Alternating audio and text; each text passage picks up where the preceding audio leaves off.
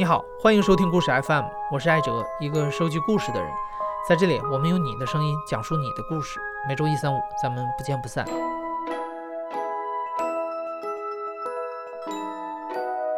现在大家对手机的依赖越来越强，从办公桌到地铁车厢到卧室床上，眼睛一刻都离不开手机。如果手机突然罢工，遭遇突发事件，会发生什么样的故事？前段时间，我们在微信公众号上跟大家发起了这个征集，我们从中选择了四个故事，在这里放给大家听。第一位讲述者是生活在美国奥兰多的米粒米粒，手机里仅剩下百分之一电量的时候，米粒米粒仍然冷静、勇敢和机智。我是米粒米粒，在我二十四岁那年，刚刚搬到美国的奥兰多，就是南部的一个小城市。然后有一次在高速路上发生了车祸，但是在尝试报警的时候呢，发现手机只剩下百分之一的电。当时呢，我是在就午饭后回办公室的路上，呃，所以开了一条高速路，正准备从其中一个出口出去，所以是正在下坡。然后后面那辆车是一辆黑色的吉普，然后切诺基挺大的。然后我的呢是一辆小的迷你甲壳虫，而且还是呃敞篷版的，所以他可能据据他说的话是没有看到我。但是总之就是，咱们在高速路的出口，啊，他的车无情的撞上了我的车屁股。我当时被撞的时候就真的是脑袋一下就懵了，因为刚刚搬到奥兰多，一个人人生地不熟的。然后想要打电话，也突然发现手机也快没电了。从后视镜看到，感觉是一个光头大哥的样子，所以我就很害怕这个后面这个车逃逸。嗯，就是在我稍微稳住了一下情绪，然后拿着就只剩百分之一的电手机出去的时候，我第一个想法就是得赶快找个地方把我手机里面最重要几个号码给记下来。等肇事者从车上下来以后，我也颤颤巍巍的一把鼻涕一把泪的从我的小甲壳虫里面出来，然后看到是一个身高接近一米九，然后戴着黑超墨镜的一个光头大哥，我们以后就简称他啊光头哥好了。然后光头哥穿着一件黑色 T 恤，已经不太记得，但我总觉得印象中他好像有一条黑色大金链子。光头哥也是从他的切诺基里面走下来，然后手里拽着他看起来像是手机的东西，但我当时不是很确定。然后我也是拿着我的小苹果，那个时候苹果用的还是苹果四好像。然后两个人四目相对，气氛一度非常的紧张和尴尬。然后我脑海里想了，完了完了，他会不会会不会要拿出什么像电影一样的那个什么 AK 四七来扫射啊什么的？然后他看着我。也不知道在想什么，但是总之就是，当我们两个互相尝试对话的时候，我第一句话问的是：“能借下你的手机吗？”大哥在听到我向他借手机以后，表情也是突然间 有点尴尬的气氛。啊，对，然后我就告诉他说：“我手机快没电了，能不能借借他手机跟呃我老板请个假？”然后不知道他是不是被我这种敬业精神打动了，对吧？就直接。在犹豫了一下以后，还是把手机给了我。在打这个电话的过程中，因为天气非常热，然后我们也是站在车外面，我就一直在流流汗，然后眼泪和鼻涕也也没断过。等我把手机拿回给光头大哥的时候，这个手机已经变得汗涔涔了，上面混合了我的眼泪、鼻涕和汗水。但当时因为我没有注意太多，你就递给了他。然后我看到大哥的眼眼神一下有点微妙，虽然透过墨镜，他的表情我还是能够感觉到脸上的尴尬变得更浓重了。所以他把他的呃手机在不易察觉的情况下，在裤子上蹭了蹭，再拿回去重新使用。结果打了没他他打了没多久，我们在等警察和。啊，救护车来的这个过程中，啊，我又陆续接到了我几个朋友回的电话，所以大哥又一脸不情愿的从车里面走了出来，然后把手机递给我，然后又重复了一遍擦掉他手机上的汗的这个动作。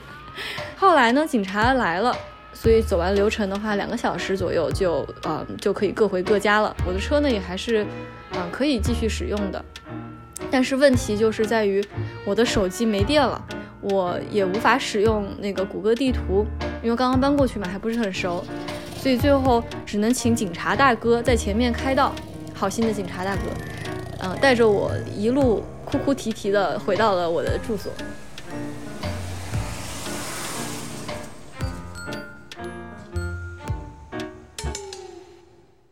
其实米粒米粒的处理经验很值得我们学习。遇到这种情况，不仅要在第一时间记下关键的电话号码，还要向身边任何可能提供帮助的对象寻求帮助。但是马上要出场的这个第二位讲述者钢蛋，就请大家不要向他学习。呃，这个事儿发生是在去年六月份吧。大连有一个地方叫做东港，是离海边比较近的。我晚上，呃，喜欢上那儿跑步。当时跑步的原因，并不是因为我要减肥，是因为喜欢一个小姑娘。呃，我追她的方法就是比较，现在看是比较愚蠢。当时就是，我觉得，嗯，我每天跑一个十公里，然后刚好在她家楼下，然后买一朵玫瑰花，可以放在她车的前面，然后。第二天早晨起来，他上车的时候就能看到那朵玫瑰花。有一天，我和我的同事，我们两个一起去那儿跑步，跑完一个十公里回来之后，我照常买了一朵花，准备放在他车上面。但是问题出现了，他家有两台车，呃，他平时开了一台灰色的车，还有一台红色的车，所以我不太确定他第二天会开哪台车。然后这个时候。我和我同事，当时我们手机已经没什么电了，估计也就百分之十左右了。开了一下，呃，那个手电筒，确定一下这个车他第二天会开哪个。这个时候就比较尴尬了，正好他爸，那个女孩的父亲，啊，看见我和我同事，我们两个人跑步，呃，拿手电筒照他那个车里的那 内部情况。他就误会我和我同事，以为是要偷他女儿车，或者是哎搞一些什么坏的事我和同事说：“走，我们快点跑。”然后我同事还这时候还是还是比较淡定，说：“不用跑，不用着急，我们慢慢走。”然后我合计也对，这时候俺俩要是跑的话，他爸追俺俩，再再拐了的话，我这事儿我成肯定是成不了了。然后后来我俩就走，走了大概两百米。然后我就走啊走，绕到一个车后面，然后通过那个车的前车窗风挡和后面那个玻璃，看一下他爸到底在哪。我这一回头不要紧，我一回头，我靠，他爸和我就隔一个车的距离。这事真是，哎，顿时脑一脑门子汗呐。然后哎，我俩就很快很快的走，往楼群里面走，走走走，突然走到一个胡同里了。哎，就慌完了。这回走到胡同里了，旁边是两个楼，楼中间居然是有一堵墙。这是我说我俩躲一会儿吧，躲一会儿，躲了可能嗯，可能是三五分钟吧。说要不让我同事先出去打探一下，看看这个他爸走多远了吧。然后这时候我同事就出去了，出去之后就再也没回来。然后我手机也没电了，然后这时候我算了，我我翻墙出去吧，中间的墙翻出去，然后绕绕绕，绕到一个那个小卖店，因为这个时候我们手机已经没电了，这时候我想办法就赶紧充上电联络同事，然后就找了一个小卖店，然后我说那个大哥啊什么让我充一下电，小卖店。离他家的距离，反正也不是很远，估计直线距离肯定是在三百米。在我躲那个胡同的话，也就五十米不到了。我只能猫在一个小卖店、食杂店的窗户那儿，观察外面的情况，看我同事啊，或者是那姑娘她父亲呐有没有走过去。你反正也是冲了冲了有一阵儿，还没开机吧？那我等一等吧，实在不行出去转一转。然后我又回到那个当时那个两个楼中间的一个楼楼口了，我发现我靠，红色和蓝色的灯在闪，我楼下围了一堆人呐，有警察在在大声说什么，但是说什么我是听不大清的。只是知道有警察在那儿，然后还很吵。这时候我完了，妥了妥了，我这同事估计是被抓了，被他父亲抓了，不仅抓了，那父亲还报警了。这么看来的话，我同事应该没把我供出去。但是，那毕竟我们两个一个单位的，到后来的话，一定一定会告诉单位领导了。哦，这事儿完了。当时我还没还没马上就是承认我，然后绕楼走一圈看一下，确定是不是我同事在那。然后我就冒着胆子，我很怕当时群众啊，或者是他父亲认出我们，因为我我们穿跑步的衣服嘛，有那个反光啊，或者和压缩裤啊。在当时夏天那个时候，呃，还是比较显眼的吧，应该是也比较也比较好认的。然后走到那个楼内楼的附近了，我一看啊，虚惊一场，原来是楼上不知道谁家漏水了，可能四楼漏水把三楼冲了，然后把警察叫来。我说哦，这下行了，然后我就赶紧回去，我去把那个手机取回来，给我同事打电话。我同事的电话没电了，当时可能折腾到夜里十一二点了，然后我同事没电了，我说我靠，这小伙我给他带出来的，我得给他带回去呀，给他打电话试一试，最后电话打通，他已经回家了，他从那个楼出来之后就回家了，我的天，这个我也回家了，然后就整件事就完事儿了。但是现在来看的话，可能当时这个觉得追一个女孩的时候，可能当时是有点魔怔，或者是有点变态吧。现在想的话，就应该是当时没追到，跟那女孩说一声，嗯，抱歉呐。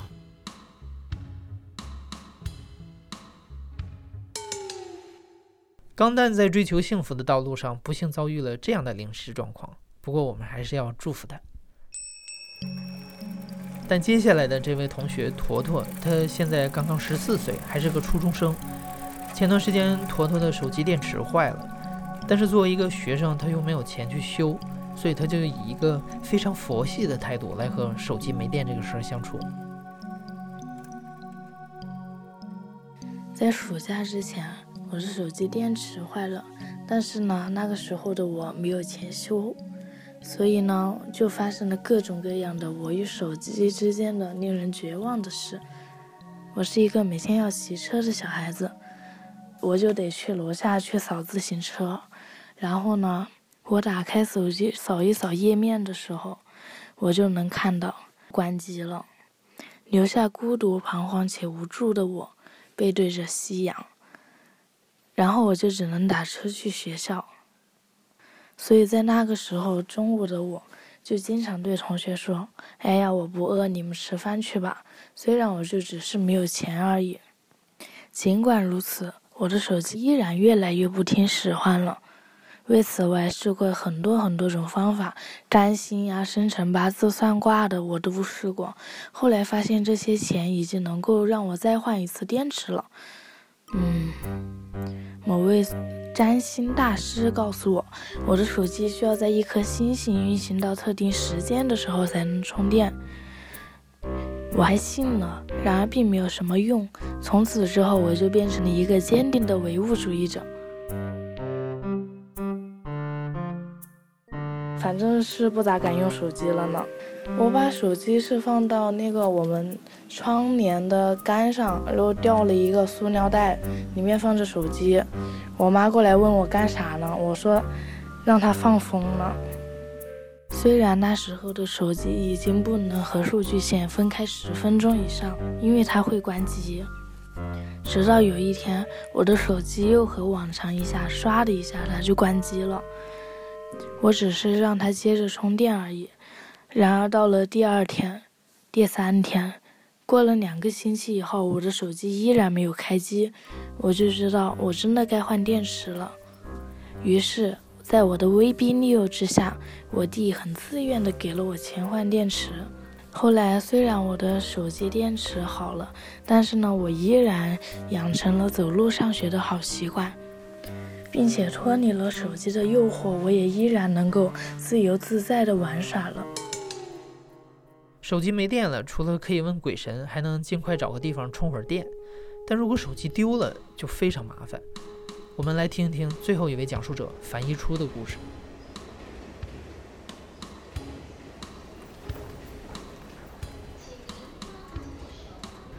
之前一次，我一个人去广州的时候，在人挤人的广州地铁里，出了地铁车厢，就发现自己手机不见了。因为我是出门没有带钱的习惯。也没有带银行卡的习惯。我当天晚上要住的酒店也是在手机上订的，我完全不知道它在哪儿。连我要出地铁站也要用手机刷码才能出站。当我发现我丢了手机以后，我只好爬出地铁的那个闸机，然后去派出所投奔警察叔叔。当时我进到那个也不算派出所，应该算是一个警卫处，里面是坐着三位四五十岁的警察大叔。当我描述完我的情况以后，他们一脸非常不敢相信的看着我，觉得怎么现在小孩儿敢这样子出门？接下来最关键的问题就是。我这天晚上应该何去何从？我先是用派出所的电话给我家里人打电话，结果可能是因为已经是比较晚了，又是陌生的号码，铃响了一声就被他们挂断了。没办法，呃，警察叔叔就只好把身上的仅有的一些现金都借给我。让我先晚上先有能找个地方住下来。于是呢，我们坐着警车去到了一个离派出所最近的快捷酒店。结果呢，那个酒店说是已经被订满了，一间房也不剩。于是我们只好出来，然后三位警察大叔，呃，经过一番激烈的讨论。最终决定说，带我去，呃，最近的水疗会所过夜。于是我就达成了一个成就，呃，在警方的护送下，乘坐着警车，到达了水玲珑水疗会所。嗯，那是一个高档的可以过夜的水疗会所，还有自助餐可以吃。它唯一不好的就是晚上要过夜的人只能挤在一间房间里，睡的是那种大通铺，有奇怪的大叔打呼噜的声音，也有奇怪的小孩睡不着闹腾的声音。啊，那天晚上睡得非常不好，然后我就在想，当时我刚发现我手机不见了的时候，对将面对的没有手机这段时间。一点信心也没有，完全不觉得自己能够相信任何人。但是呢，在广州的大马路边上，那三位警察大叔操着粤语，非常激烈的讨论要如何安置我这个小姑娘的时候，我虽然一句都听不懂，但是那时是我在广州这段时间最有安全感的时刻。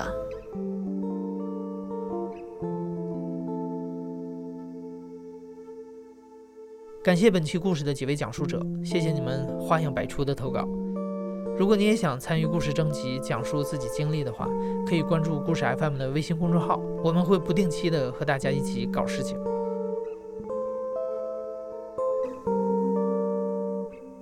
现在正在收听的是大象公会出品的声音节目《故事 FM》，我是主播艾哲。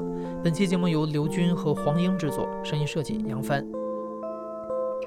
另外通知一下，十一假期期间，故事 FM 会暂停更新一周。和你一样，我们团队也是难得有机会能放松一下，把耳机摘下来，去听一听自然里的声音吧。感谢你的收听，咱们假期后再见。